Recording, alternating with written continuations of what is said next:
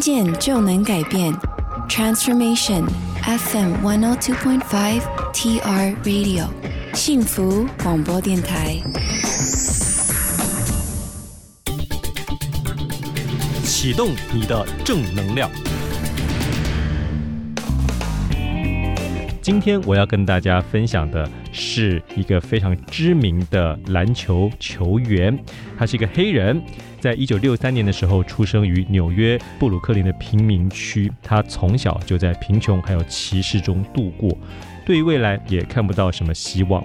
但就在十三岁的那一年，父亲突然丢了一件旧衣服给他，问他说：“你觉得这个衣服能够值多少钱？”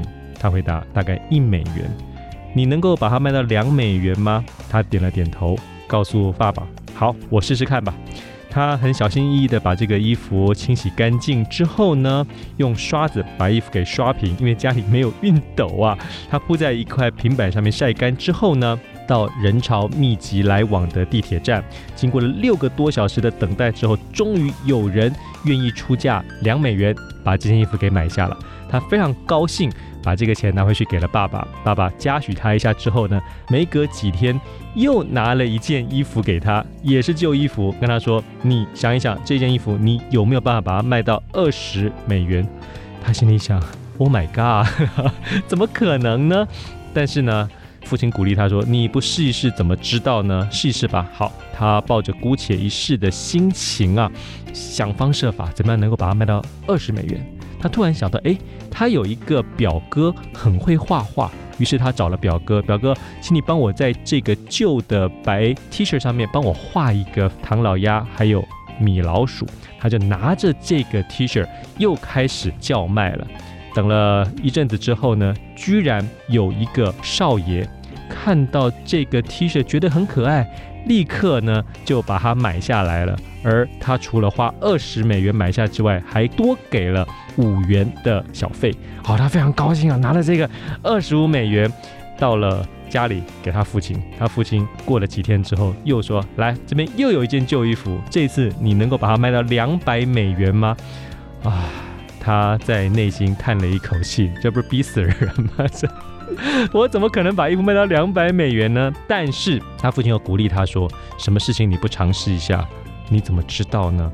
于是他就抱着姑且一试的心情，两个月之后啊，在当红的电影《霹雳娇娃》里头，女主角拉佛西来纽约做宣传，她呀特地跑到这个宣传的记者会上面，结束之后呢，立刻大叫：“女主角可以帮我签名吗？”拉夫吉尔看到一个可爱的小男生，哦，好啊，来吧，就在那件旧衣服上面签下了他的名。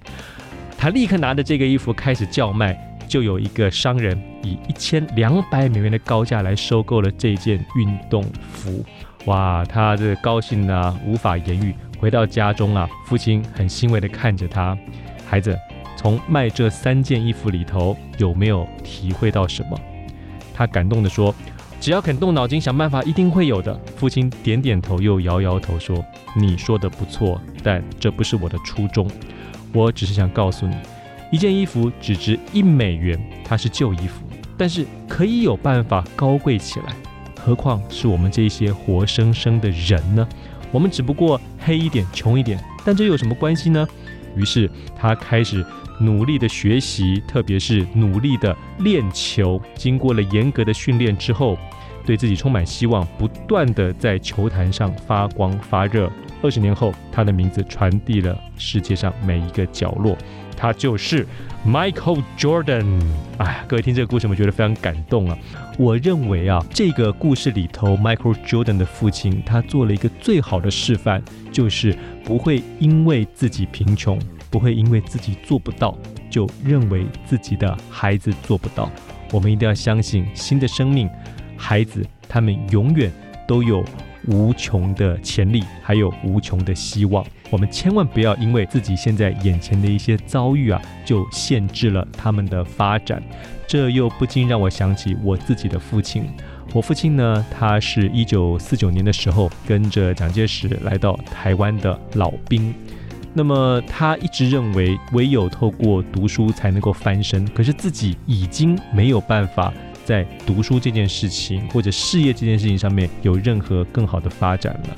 但是他也不会因此觉得，那我的小孩就当个平凡人吧。从小他就告诉我和我哥，你们未来一定会去美国读书，一定会拿到博士学位。哇，他这样子的一个强烈的信念呢、加诸在我和我哥的身上。于是我和我哥后来的确还真的到美国拿了博士。这件事情我回想起来，我认为对我最大的影响，真的就是我的父亲。